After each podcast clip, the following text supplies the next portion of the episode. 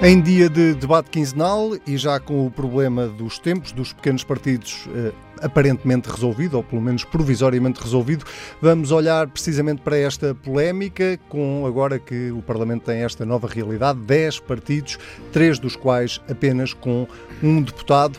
Uh, e com as alterações previstas para a alteração ao regimento da Assembleia da República. Vamos ainda olhar também para as contas que se fazem em Espanha depois das eleições do passado fim de semana uh, e onde toda a gente anda à procura de uma solução política que crie alguma estabilidade finalmente aqui na vizinha Espanha. Carlos César, uh, David Justino, sejam muito bem-vindos. Vamos começar precisamente pela questão nacional e pela discussão que houve ao longo da última semana em torno dos pequenos partidos e começar por si, talvez, Carlos César, que deixou o Parlamento há relativamente pouco tempo, uh, para lhe perguntar se uh, esta primeira decisão que houve, sobretudo por parte do Partido Socialista, do PCP e do Bloco de Esquerda, de não atribuir tempos aos aos, ao Chega, ao Livre e ao, uh, e ao Iniciativa Liberal, uh, se foi um tiro no pé que foi ainda assim corrigido aqui a tempo. Pode-se dizer que não foi propriamente a primeira decisão, foi a primeira indecisão. Mas é verdade, fizeram bem, de qualquer modo, o PS, o PCP, o Bloco de Esquerda e o PEV em rever a sua uh, posição sobre o relatório que tinha sido apresentado pelo Bloco de Esquerda sobre este tema e admitir, uh, digamos, a participação dos deputados únicos eleitos já neste debate quinzenal, antes de se proceder a uma revisão global uh, do, regimento. do, regimento. Até porque já tinha havido uma exceção na legislatura anterior para o PAN, não é? Sim. Uh, a questão é justamente esta: é que uma exceção dirigida a um deputado. E agora estávamos em presença de uma exceção que devia ser, que devia abranger já três representantes parlamentares. O que, evidentemente, gerou provavelmente uma reflexão entre esses partidos eh, sobre a necessidade eh, de não eh, ter um regimento e de forma paralela um conjunto de exceções à margem desse regimento. e deram prioridade à revisão do regimento, mas fizeram de facto de forma imprevidente. O mais natural teria sido de prolongar a situação que vinha a ser experienciada com o, o PAN uh, e uh, proceder da forma mais rápida possível à revisão deste e de outros aspectos do, uh, do regimento. Em todo o caso, eu creio que esta situação adulterou um pouco a imagem que se pode ter de, do nosso Parlamento, que não é a imagem de um Parlamento que impede as pessoas de falarem. A verdade é que acabou por se dar mais publicidade a estes partidos do que uh, aquilo que eles efetivamente merecem. Uh, se repararem, Uh, sobre estas, Mas estes então, pequenos partidos. A responsabilidade é do, dos partidos que, Foi que rejeitaram. Sim, no, é verdade. Eu penso que eles já assumiram isso.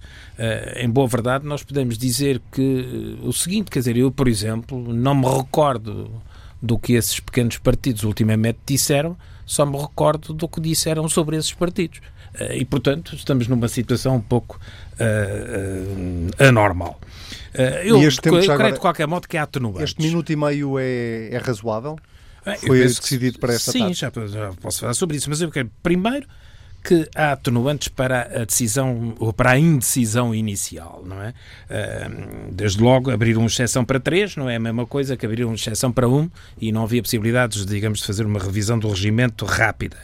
Acresce que os partidos todos tinham, eh, em regime de urgência, estavam a elaborar internamente propostas para serem apresentadas de revisão global do regimento, consagrando essa participação. Uh, portanto, isto quer dizer que não se pretendia calar ninguém, até porque esses partidos tinham acabado uh, de intervir, mesmo num, num, num, debate que foi nobre, que foi o relativo uh, ao programa do governo. Portanto, tratava-se apenas deste debate quinzenal. Eh, depois, este debate quinzenal, ao contrário, por exemplo, do que aconteceu na última legislatura, onde houve tempo para pensar sobre essas matérias, ocorre agora, eh, quando no, início da última legislatura só ocorreu, eh, digamos, em dezembro. e tudo isto, portanto, precipitou uma decisão que foi ela mesma precipitada.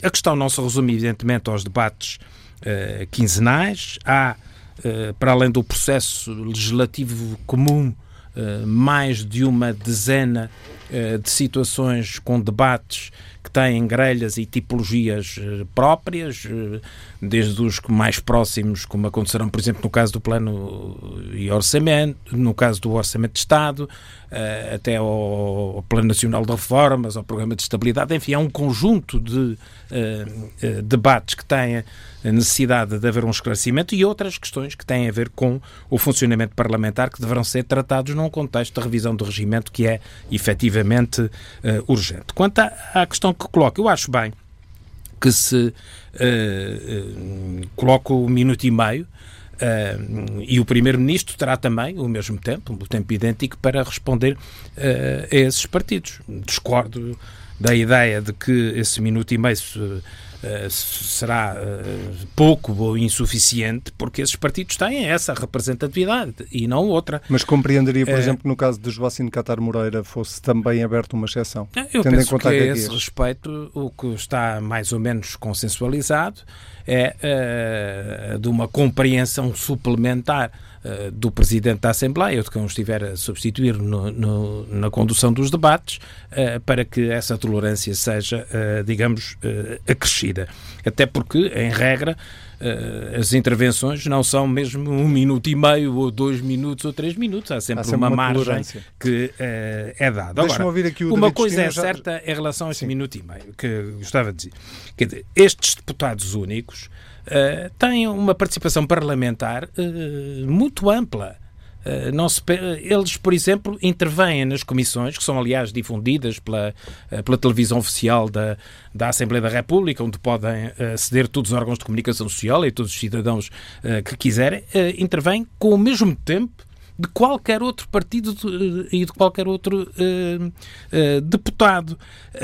Depois, a verdade é que não podem ter uma, um tempo, digamos, de intervenção no plenário desproporcional porque há dezenas e dezenas de deputados do PS, do PSD, que também teriam muitas coisas a dizer num debate quinzenal sobre o tema ou sobre as suas regiões e que não o podem fazer porque o tempo que é atribuído aos seus partidos é, para esses efeitos, completamente Limitado. mínimo. Repare, por exemplo, se um deputado do Partido Socialista, se dividíssemos, por exemplo, não deixando de, evidentemente, ter em consideração que se tratam, neste caso, de representantes únicos de, uh, de partidos e de, de, de, se tratar, portanto, de um assunto que deve ser, não deve ser muito caricaturado. Mas a verdade é que se fôssemos dividir o tempo que é atribuído ao Partido Socialista por cada um dos seus deputados, cada deputado poderia intervir uh, neste debate quinzenal uh, à volta de 5 segundos. Muito bem, deixe-me perceber o que é que o David Justino acha sobre tudo isto. O PSD, na altura, criticou uh, duramente a posição assumida pelo PS, pelo PCP e pelo Bloco de Esquerda. Resolveu-se bem esta situação? Ah, pelo menos resolveu-se transitoriamente, porque com certeza que vai haver debate relativamente ao novo regimento e, portanto, alguns dos problemas que o Carlos colocou eventualmente serão colocados. Uh, mas eu gostava de lembrar, até para esclarecimento de quem nos ouve, eu gostava de lembrar, no fundo, como é, que o, como é que surgiu o problema. Ou seja, no fundo, o problema surge porque, no fundo, temos um, um número eh, de representações uh, maior do que aquilo que tínhamos, uh, mas, digamos, em termos imediatos, surge da elaboração de um relatório do grupo de trabalho que foi, digamos, coordenado pelo José Manuel Pureza. Relatório esse que, no fundo, remetia para o cumprimento estrito daquilo que está no regimento. E aquilo que está no regimento é que só os grupos parlamentares é que tinham direito a falar. Precisamente por isto, na legislatura anterior, foi dada esta situação de exceção que nunca levou à alteração do regimento, não é? mas foi dada esta alteração de exceção por causa do PAN. Agora, o que é interessante é que, como é que, no fundo, uh, quer as pessoas colaboraram no relatório, quer depois na votação a que o relatório foi sujeito, quer dizer, uh, houve aqui uma, uma defesa que eu diria que é uma defesa, um, um, recurso regulamentar, não é? Para evitar que estes partidos pudessem ter voz. Eu acho que aqui é que é o grande problema, ou seja, mesmo com o relatório feito, porque é que os diferentes partidos na altura não colocaram desde logo este problema? A sensação que eu tenho é que se escudaram precisamente atrás do regulamento ou do regimento, precisamente para tentar pá, isto não conta e vamos, mas é cumprir o regimento. Aliás, a posição do PCP foi muito explícita, dizer o regimento é para cumprir, as regras são para cumprir e acabou. Nomeadamente, um dos outros partidos que vota a favor do relatório, que é o caso do PEV, não é? Que nunca foi a votos, não sabe o que é que vale, não é? E que tem direito a ter grupo parlamentar e que pode falar à vontade gerando aquela situação que todos é conhecida de que, na verdade, o PCP fala por duas vezes sempre. Mas isso também podia ter, eh, peço desculpa, interromper, uh, isso também poder-se ter dito quando houve coligações do PSD com o CDS. Perguntava-se há quanto tempo não vai o CDS às urnas, o que é que vale o CDS? Não, oh, Será que já valia estes cinco deputados okay, e estava a ter okay, um regimento que não, o favorecia com a composição que tinha? Acho, Portanto, são, eu, eu não vejo que, que, a posição do PEV, que a questão do PEV seja questionável neste âmbito. Eu, por acaso, até sou surpreendido com a sua resposta, o seu comentário. Mas, ouça, a única vez nos últimos anos em que o CDS foi coligado com o PSD foi em 2015. Em todas as outras eleições foi separado sempre.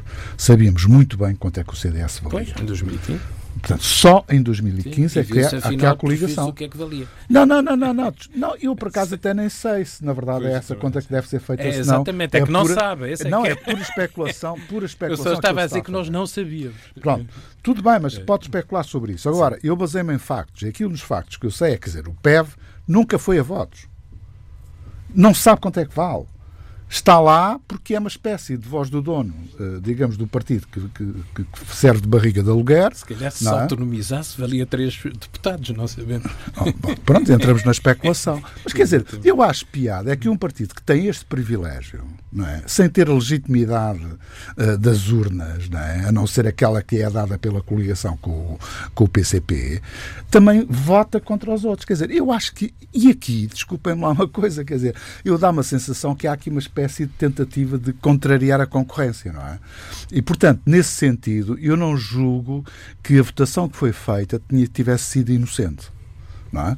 não sei se o PS o fez inocentemente ou não, bem intencionado ou não, porque isto no fundo era a lógica da geringonça que continuava ali a funcionar, não havendo geringonça já, eh, e nesse sentido eh, eu julgo que eh, a solução que se encontrou é, para já, a mais equilibrada. E eu entendo que todos os partidos que têm representação devem falar.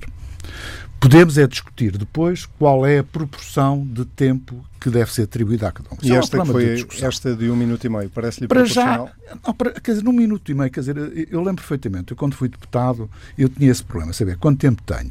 E ajusto aquilo que quero fazer ao tempo que tenho. Claro. Quer dizer, é óbvio, se eu apenas tenho um minuto, vou escolher três, quatro coisas para dizer no minuto e dizê-las.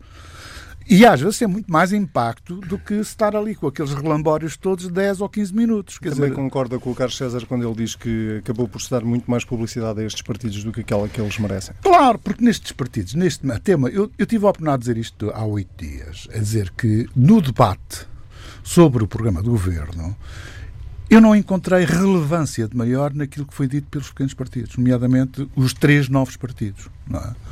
Não encontrei, confesso, não encontrei. Tentei ver os discursos dizer, pá, o, que é, o que é que há aqui de relevante? Nada. E aquilo que se está a fazer é, através de uh, incidentes processuais como este, não é? dar uma relevância de partidos coitadinhos, partidos que estão a ser vítimas, digamos que, da presença, da omnipresença do, dos grandes partidos, que os vitimiza, claro, obviamente, e, e que, acima de tudo, não confere digamos que, mérito às posições, às ideias, às propostas que eles possam fazer. Portanto, tudo está ao nível. E eu acho que o, prolongar deste tipo de incidentes processuais favorece esses mesmos pequenos partidos, mas não resolve nenhum dos problemas que o país tem. Quer dizer, e este é que é o problema de base. Nós andamos depois aqui, achamos muita piada a estas coisas, porque um faz uma declaração à saída, outro faz declaração à entrada, mas é tudo base processual. É uma, uma, uma espécie de litigância não é? Eh, processual que não traz grande uh, abono quer à Assembleia, quer à própria, ao próprio sistema democrático. Mas depois há algo que eu julgo que, é, que era importante. Bom, colocou-se este problema relativamente ao problema dos debates. E eu devo dizer, muito sinceramente, mas é minha, não é a posição do PSD, é a minha posição pessoal. Quer dizer, esta coisa dos debates quinzenais é uma carga que eu acho que é inadmissível. Quer dizer, eu não, não, não percebo porque é que havíamos de ter mais do que um debate por mês. Não percebo. confesso. Quer dizer. Uh, Acha que se devia voltar aos debates mensais? Sim, chega e sobra. Chega e sobra. Aliás. E o PSD vai apresentar alguma proposta nesse Não, sentido? não, não, eu estou a falar por mim. Sim, sim, sim, sim. Não, sei, agora... não, fa não faço a mínima ideia. Não Mas faço a mínima ideia. oportunidade de. Não, não faço a mínima ideia votar sobre a favor da proposta que o PS irá apresentar. Quer dizer, nós podemos até Nesse sentido? Sim. O PS vai apresentar uma proposta no sentido dos debates voltarem a ser mensais? Sim, a nossa ideia, que aliás no passado já foi conversada com, com, com o líder do PSD, entre outros, é justamente a de tornar os debates quinzenais alternadamente com o Primeiro-Ministro e no debate quinzenal seguinte com um ou outros ministros que mais, sejam mais, manter o, requeridos. Manter a periodicidade. Uh, e, digamos, mas... de, atribuindo uma, uma maior componente temática a um dos debates quinzenais alternadamente. Isso fará com que o Primeiro-Ministro esteja mensalmente na Assembleia uh, da República uh, num debate com estas características e que os ministros uh, também o estejam nesse contexto. Acho que é uma solução. Acho que é uma solução, não vejo o grande problema. Aliás, não, nem, ve, nem vejo, quer dizer, nunca tive a oportunidade de estar a debater isto, porque ah, estou afastado das elites parlamentares já há muitos anos, mas sinceramente eu acho que é uma perda de tempo. É uma perda de tempo. É? E eu, a não ser que o, o, governo não precise de tanto tempo para governar e, e pode, precise de mais tempo para estar presente na Assembleia. Tudo bem, isso não é problema de mim. É claro que depois há o outro extremo, é aquilo que nós observamos no Parlamento inglês, não é? Aquilo é quase diário, não é? Aquilo é quase diário. E eu, sinceramente, não é, não creio que seja isso.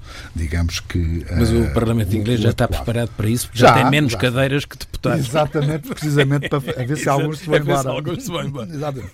Portanto, eu nesse aspecto acho que, eh, até por isso, o papel dos pequenos partidos pode ser, pode ter, ser mais relevante. Se houver esse equilíbrio, para, no fundo, centrar as coisas. E, portanto, aí também, com mais tempo disponível, com debates setoriais a par com debates globais, digamos assim, eh, digamos que é o próprio Parlamento que se sente também de alguma forma uh, valorizado na imagem pública que projeta e não basta daqueles, daqueles folclores que muitas vezes nós observamos que não, não acrescentam nada àquilo que deve ser o papel do Parlamento. Mas isso leva-nos para uma outra questão que tem exatamente a ver com isto, uh, que é uh, se de alguma forma o debate político, com a entrada sobretudo destes três novos partidos, não se está a deslocalizar para fora do Parlamento. Há boleia de episódios como este, dos tempos, do falam, não falam, mas também há boleia de outros episódios. Perguntava-lhe isso, Carlos César, se eh, a entrada do Chega e, por exemplo, as repercussões que, e o mediatismo, sobretudo, eh, que estes partidos pequenos partidos têm tido, dei o exemplo do Chega, mas o LIVRE não é um exemplo muito diferente, se não está ou não corremos o risco de estar a deslocalizar o debate político para fora, do, mais para fora do Parlamento do que para dentro. Há um artigo muito interessante sobre isso do Pedro Adão e Silva, mas eu creio que não, que apesar de tudo, digamos, desta eclosão mediática à volta do, do, dos pequenos partidos, eh, tem muitas características conjunturais, porque, em boa verdade, é a agenda destes partidos é uma agenda razoavelmente idêntica à que acontece eh, noutros eh, lugares, mas uh, nesses outros lugares com outras características e outra, digamos, e outra formação uh, social. Eu acho que esses partidos têm efetivamente uma oportunidade com a representação parlamentar que hoje têm de ampliar no futuro. O PAN, por exemplo, que teve justamente uh, estes tempos que agora estamos a considerar eventualmente escassos, uh, com a participação parlamentar que lhe foi permitida, quadruplicou a sua presença no Parlamento. Não Portanto, não vejo. Não, não por mérito próprio. Sim, foi. Exatamente. Portanto, é, mas é essa a questão justamente que eu uh, Portanto, queria aqui colocar. que estes três partidos é, podem O que crescer. eu antecipo é que as votações que estes partidos têm uh, derivam de, de, de, um conjunto de circunstâncias que podemos aqui, uh, digamos, uh, avaliar, mas também tem muito a ver com o seu mérito próprio do ponto de vista comunicacional, como também, naturalmente, do ponto de vista dos temas que colocam. Agora, a verdade é que nós sabemos que o radicalismo hoje é, digamos, uma via próspera na intervenção política, não é? Uh, Está-se a acentuar? E, e, ser hoje do centro, ser hoje moderado, uh, é quase uh, algo que cobre de vergonha os protagonistas. infelizmente, estes pequenos partidos que são pequenos numa fase, mas que se podem, digamos, ampliar noutra, vivem daquilo que o Tarso Genro dizia com piada, uh, que é da, da hidra e das suas mil cabeças pós-modernas que fazem, uh, que constroem os fascismos. Uh, as questões de, da precariedade, as questões da pobreza, das desigualdades, circulam à volta de outras mais marginais, da homofobia, do racismo, do sexismo, da insegurança, do nacionalismo, das crises institucionais, e até uh, são alimentados uh, ou pelos órgãos de comunicação social que têm essa mesma cultura ou pelos órgãos de comunicação social que estão em estado de necessidade. infelizmente, nós temos todo este caldo que tem vindo a fazer crescer Uh, esses movimentos radicalizados, uh, que são evidentemente ajudados por algumas inépcias dos grandes partidos e dos partidos institucionais uh, e algum insucesso dos governos. Mas aquilo com que nós hoje podemos e devemos contar na realidade portuguesa é que vale a pena ainda uh, construir uma sociedade uh, solidária, tolerante e que há uma grande maioria de portugueses uh, que está ancorado nessa ideia e que a recusa do radicalismo, seja ele numa componente ideológica, seja outra, ou seja sem ideologia nenhuma, é recusado pela maioria dos portugueses. David Justino, é, este radicalismo é... Nós andámos durante vários anos a dizer que Portugal estava mais ou menos imune uh, a isto. Uh, e de repente percebemos todos que não, não está, que não é? Esteja, não creio que esteja. São vírusinhos. Uh, é mais do que isso. Eu faria aqui uma distinção entre o que é a radicalização do discurso e aquilo que é o populismo. Porque nem todo o populismo uh, é radical ou seja, muitas vezes vem de setores não radicalizados, mas que tendem a incorporar no seu próprio discurso algumas das temáticas e das abordagens que o populismo tem vindo a privilegiar. E, portanto, fazer aqui alguma distinção, porque também noto que há partidos populistas que não são tão radicais quanto isso e há partidos radicais que não são tão populistas quanto isso. E, portanto, eh, e isto até para dar um bocadinho o salto agora para o caso espanhol. Mas eu gostaria de manter isso no, ainda eh, no caso português. Porquê? Mas agora deixe-me só perguntar-lhe, como é que classificaria o Chega, por exemplo? É um partido populista? Antes, é um partido de mais radical? nada, antes de mais nada é populista. Quer dizer, eu ainda não vi da parte do Chega, ainda não vi da parte do Chega, uh, posições que fossem suficientemente antissistema que me devem a dizer que, eles que é um partido radical. Agora, que é um partido populista e populista de direita, isso é. Porquê? Porque vai invocar um conjunto de valores. Isso é um pouco como dizer que é ressonante porque é oco. Não, não, não, não, não é, não é nada. Não me parece disso. que seja. Eu acho que é necessário ter aqui algum rigor na, nos conceitos que se utilizam. Uh, porquê? Aqui, os, são os temas que definem quando eu privilegio o problema das identidades ou o problema uh, do nacionalismo das abordagens mais nacionalistas, ou quando eu privilegio o problema da, digamos que, de, da imigração, por exemplo, isto não é necessariamente um Sim, discurso, claro. pode não conduzir a um discurso radical, mas é um discurso claramente de temas populistas, ou seja, daqueles que entram facilmente na opinião pública e que têm um efeito de adesão de reação emotiva e não de reação racional. E, portanto, o populismo vive disso. Não é? E por isso é que eu gosto de fazer esta diferença. Na maior parte dos casos, aquilo que nós vemos é que os dois estão juntos, ou seja, radicalização e populismo geralmente jogam um com o outro, não é? Mas eu gosto de fazer esta separação precisamente porque uma tem a ver com os temas que se abordam, ou seja, são, é, é o problema da intervenção em nichos de, de, problemas e não nos grandes problemas. Quer dizer, não vemos nesse aspecto, por exemplo, eu acho que o partido, sei lá, o Bloco de Esquerda, tem uma componente de populismo muito interessante. Porquê? Quando coloca os problemas da questão de género, problema vai precisamente introduzir uma dimensão que não é uma dimensão radical, digamos assim, mas é uma dimensão que pois, tem algum, é, alguns lados. É justamente o radicalismo, era Exatamente. Que... Bom, mas os dois combinados, os dois combinados levantam problemas complicados, não é? Uh, aliás, está-se a ver no caso espanhol, em que há exemplo, o caso do Vox, que combina radicalização com populismo, não é? Com um discurso muito nacionalista, anti-imigração, etc. E, portanto, que tem como objetivo desencadear reações de base emocional e não desencadear reconhecimento de base de raciocínio, de base de racionalidade, não é? E, portanto, eu julgo que era importante fazer isso. Mas no caso, por exemplo, do liberal, eh, do, do, da iniciativa liberal, eu não vejo, por exemplo, que seja muito populista. Não, aí não é populista. Pode ter posições mais radicais e são tão radicais que algumas são mais à direita e outras mais à esquerda, não é? Porque é mais radical nos costumes, mas eventualmente é, é, é mais de direita uh, relativamente, digamos, às concepções que eu diria quase neoliberais, não é? E, portanto, nessa perspectiva, eu não posso misturar a posição do Chega com a posição da iniciativa liberal. São coisas completamente diferentes. E o livro? No caso do LIVRE, temos aí um problema de transformação, ou seja, porque o LIVRE, tal como eu o conhecia há uns anos atrás, há uns anos para cá, era um partido que era um partido com alguma responsabilidade e alguma racionalidade, na, digamos, nas propostas que apresentava, e está a descambar para posições de identitárias, nomeadamente não só às questões de género, mas às questões de etnicidade, e isso entra no domínio do populismo de esquerda, claramente. É?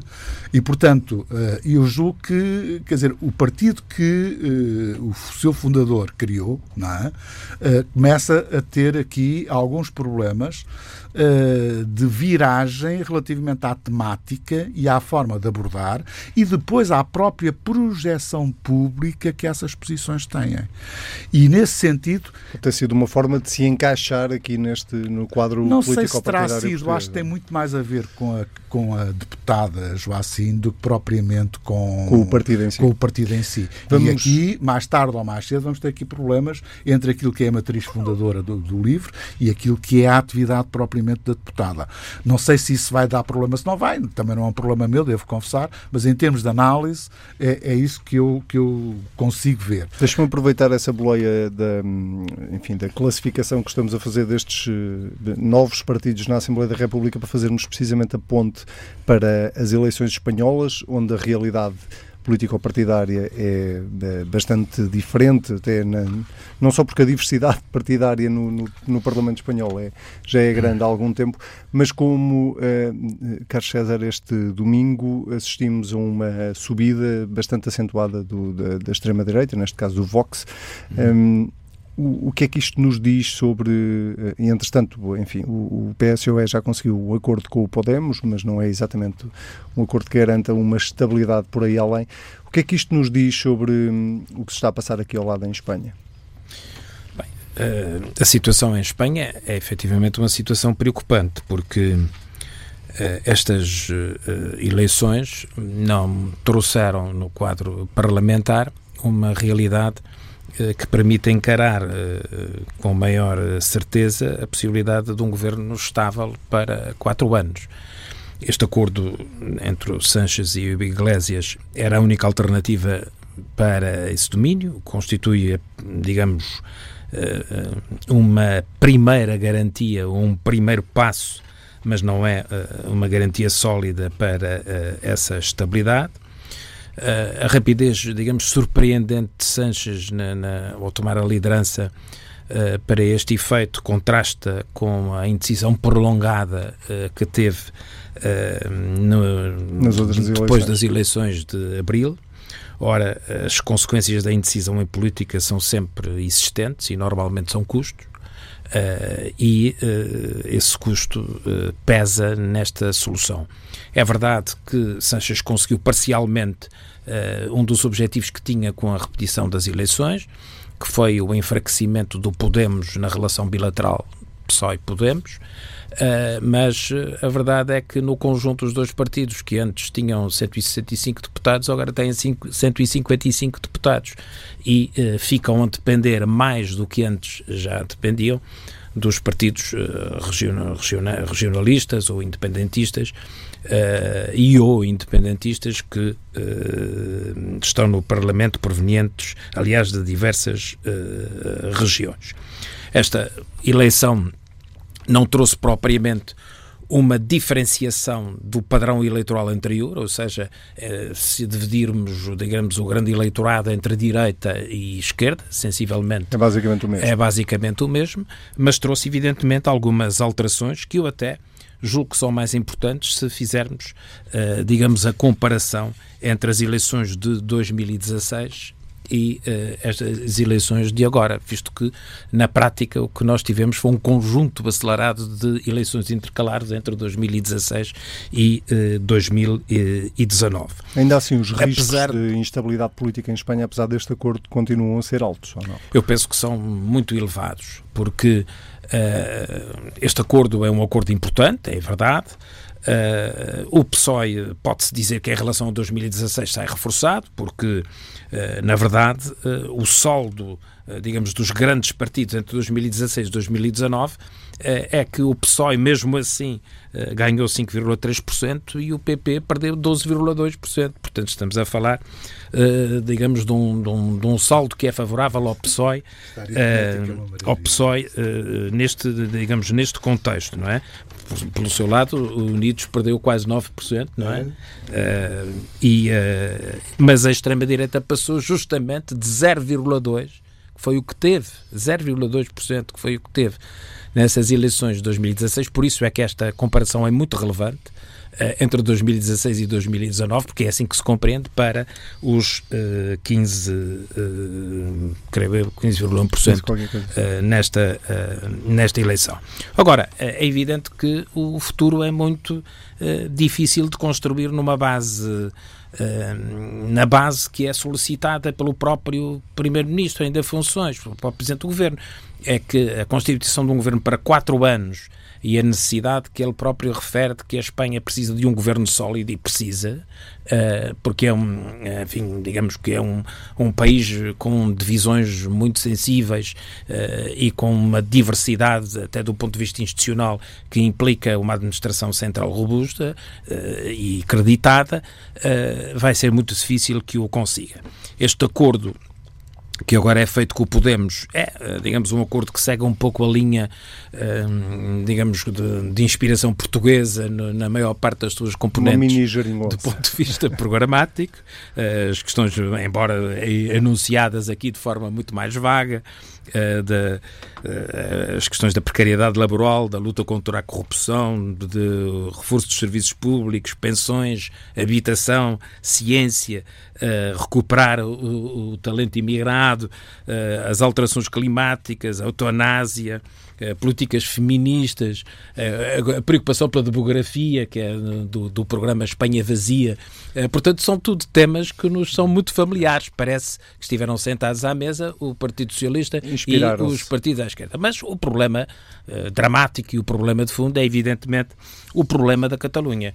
Eu, no caso da Catalunha, só vejo, de facto, uma via que assegura a unidade do Estado e que uh, contribua para a, a estabilização, uh, que é uma via, uh, digamos, de, acentuação de uma componente federal, que me parece de facto a única que sossegará por alguns anos ou por muitos anos essa instabilização, que é uma instabilização crescente, mas que gerará necessariamente uma movimentação do ponto de vista constitucional que não se confinará ao caso catalão. David Sustento.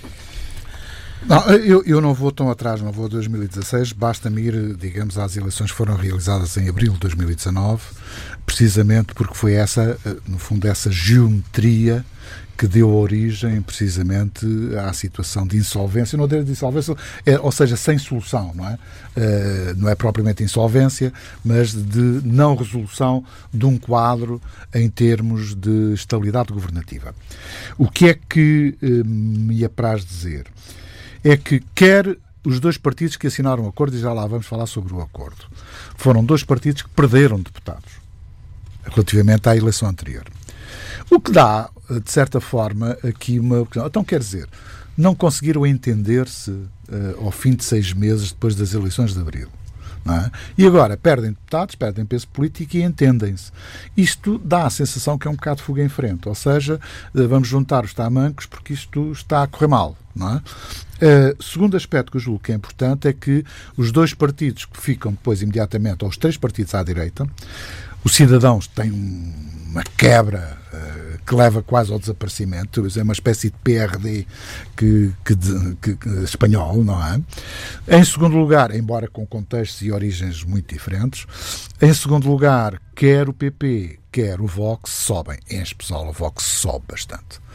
E este é que é um dos pontos, não necessariamente pelo radicalismo, neste caso, do Vox, mas fundamentalmente pelo populismo e, quer dizer, esta coisa da gente é extrema-direita ou a extrema... É, é uma coisa que eu às vezes engalinho um bocadinho, porque eu não sei se é de extrema-direita ou não. Está mais à direita, está na extrema, tudo bem, não há problema nenhum. Isso é um problema de posicionamento. Em termos ideológicos, aquilo é a direita nacionalista que sempre existiu e que não tinha expressão, ou seja, estava acantonada, ora no PP, ora em pequenos partidos. E ainda mas... está também no PP. É? Sim, sim, sim, sim, ainda está. Mas é, é a direita nacionalista que cresce à custa de quê? Da crise da Catalunha. Quer dizer, é a crise da Catalunha que desencadeia este movimento, ou seja, a um nacionalismo catalão, cresce a oposição de um nacionalismo espanhol. E, portanto, é nesse sentido que eu julgo que, uh, independentemente da posição, do posicionamento, porque depois ninguém diz que os nacionalistas catalães, nacionalistas uh, da Andaluzia, também são radicais. Não sei se são, se não são, que é um problema de extremo ou não extremo, é o problema de saber qual é o programa e, de certa forma, qual é, qual é a temática uh, axial, digamos, estruturante que esses partidos adotam. E, portanto, nesse aspecto, aquilo que eu tenho neste novo quadro, que não teve grandes alterações, mas continua a não permitir uma maioria absoluta de qualquer dos partidos, há duas coisas que acho que são interessantes. Primeiro, a, a rejeição de um bloco central. Ou seja, isso aí fica logo resolvido. Não é? Portanto, o PSOE, eh, de certa forma, isso não queremos. O nosso lugar é a esquerda, o que repete também. Peço desculpa, não foi só o PSOE. Sim, claro. O próprio o líder também. do PP reclamou a demissão do primeiro-ministro é do presidente do governo sim, de Espanha. Sim, sim, não, mas só te a dizer. A questão como, ficou logo esclarecida como, como aos primeiros alvoros dos como resultados teórica, é? Como solução teórica, Uh, foi logo rejeitada, foi logo posta, posta de parte. E, portanto, o PSOE assumiu claramente que quer fazer, digamos, uma coligação à esquerda e, eh, de certa forma, era aquilo que tinha sido possível fazer sem ter feito eleições. Bastava querer. É? Bastava querer. E isso não quiseram na altura. Agora vão ter que o querer, não é? E, portanto, é interessante precisamente porque se nós considerarmos uh, quer o PSOE, quer uh, o Podemos, eles vão fazer uma coligação tendo menos cerca de um milhão e meio de votos em conjunto. Ou seja, estão em perda e aquilo cheira a, a, um acordo de salva-vidas. É? E, portanto, é, é, algo que introduz muito mais a lógica de, digamos, do poder, da preservação do poder, do que propriamente a lógica do projeto. Mas olhando é? para o centro-direita, não, não está em Espanha, é, enfim, é, algo que pode assustar também o centro-direita em Portugal, ou seja, este crescimento do centro do, da extrema-direita e esta perda da, da, do PP espanhol o eleitoral não que pode é uma ser ameaça, um bocadinho uma antecipação que é uma ameaça do que é, possa vir a acontecer aqui? Que é uma ameaça é que assuste, eu pelo menos a mim não me assusta muito, eh, desde que na verdade haja eh, da parte dos partidos, quer nomeadamente CDS-PP, quer PSD, eh, digamos, juízo para, no fundo, a vez de, de, quer dizer, as posturas radicais que já foram tomadas pelo CDS-PP e eu chamei a atenção disso aqui num dos programas já há uns tempos, ainda antes das eleições que penalizou o próprio CDS-PP. Eu espero que não seja o PSD, nas opções que vier a fazer nos próximos meses, fazê-las fazê também, porque acaba por lhe acontecer o mesmo. E então, sim, porque aí esse fenómeno de radicalização do discurso político poderá conduzir precisamente não só à perda e ao esvaziamento do centro, não é? Como, com certeza, irá fragmentar ainda mais a direita não é? E, portanto, uh, penso que é algo... Ah, sim, ou seja, mas, mas eu, eu, termino só queria dizer duas coisas. Em primeiro lugar, é que nós, no fundo, tivemos intransigência que levou à necessidade de convocar novas eleições e, neste momento, temos alguma resignação. E isto leva-me precisamente a pensar que, da parte do PSOE, houve, em primeiro lugar, grande incoerência, porque, no fundo, pouco mais de uma hora conseguiram não um acordo de programa político, mas foi uma carta de intenções. E que nessa carta de intenções permite ser a base para a construção de uma coligação. Uh, então, mas se era assim, porquê é que não o fizeram há seis meses? Quer dizer, não dá para perceber. E isto impressiona-me, principalmente porque neste momento a, a, a, eu julgo que a Espanha está a passar por uma fase extremamente complicada, quer ao nível de conjuntura económica, quer ao nível de conjuntura política, nomeadamente com o caso catalão, quer ao nível, nomeadamente, do próprio conjuntura do Estado. Muito bem. Uh, Carlos César, cabe-lhe assim esta semana um minuto final. O seguinte, quer dizer, Tem o, mesmo que o, o PSOE e o Podemos entenderam-se por razões óbvias, não é? Porque compreenderam a penalização do que significa bloquear uma solução uh, uh, em Espanha e foram penalizados por isso o PSOE, o Podemos e os Cidadãos, Sim, que também, também, foi sempre uma força de bloqueio a qualquer uh, acordo à direita ou à esquerda, e compreenderam também que o problema catalão era um problema absolutamente essencial que na prática beneficiou não só o Vox como o Partido Popular. Agora só Portanto, o entendimento é a favor de Espanha, não, é não é propriamente salva-vidas desses Carlos César, é o mais sucinto que consiga, por favor. Bem, eu, o minuto final tinha selecionado para fazer um alerta para um lado e uma congratulação por outro. Uh, uma alerta porque nós falamos muito de, e frequentemente com razão, de, de, alguns indicadores, por exemplo, na saúde, na habitação, na demografia, ou em outros casos em que ficamos atrás dos nossos uh, parceiros europeus. Uh, e por isso, apesar do crescimento da despesa pública per capita na, na saúde ser dos maiores da OCDE, da OCDE, o setor apresenta problemas que o governo terá que resolver uh, nesta legislatura. E eu aproveito essa menção à saúde justamente para lembrar que o nosso Serviço Nacional de Saúde continua a ser um bom Serviço Nacional de Saúde, apesar do ataque sistemático que uh, recebe, por exemplo, de dirigentes responsáveis como o bastonário da Ordem dos Médicos, que devia estar manifestamente mais preocupado em resolver os problemas de incapacidade da sua ordem, que acumula centenas de processos há anos, uh, justamente sobre questões que são uh, fundamentais para a saúde pública.